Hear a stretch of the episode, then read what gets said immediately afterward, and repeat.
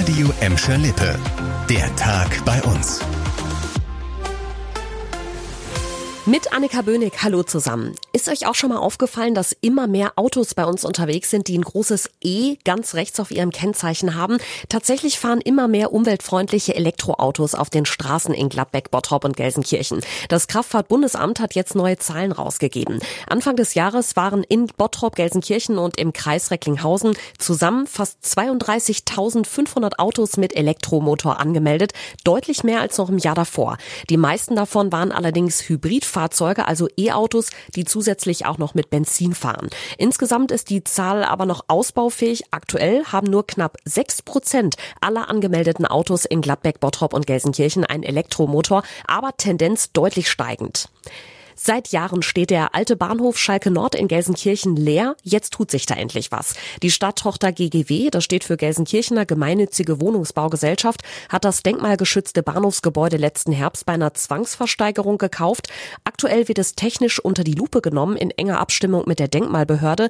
Parallel wird schon ordentlich zurückgebaut, um das Gebäude wieder in seinen ursprünglichen Zustand zu bringen.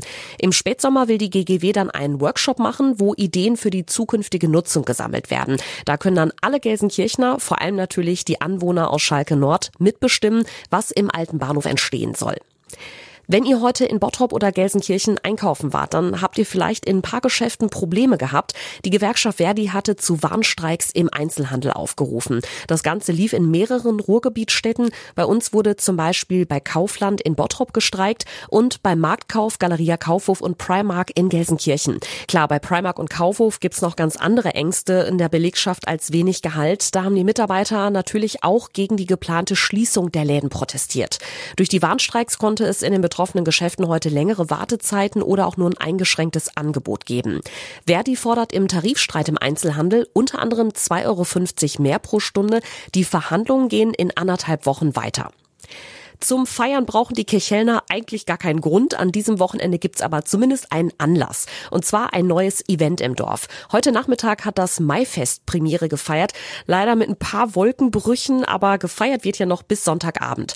Auf dem Johann Breuker Platz gibt's so das Standardprogramm, Bierstand, Essensangebote und eine Bühne mit Musik. Dazu Modenschauen von Kirchhellner Händlern und länger geöffnete Geschäfte. Heute könnt ihr bis 20 Uhr shoppen, morgen bis 18 Uhr. Das Maifest ist laut Werbegemeinschaft übrigens auch so ein kleiner Ersatz für den Feierabendmarkt. Der fällt dieses Jahr in Kirchhellen aus. Das war der Tag bei uns im Radio und als Podcast. Aktuelle Nachrichten aus Gladbeck, Bottrop und Gelsenkirchen findet ihr jederzeit auf radio und in unserer App.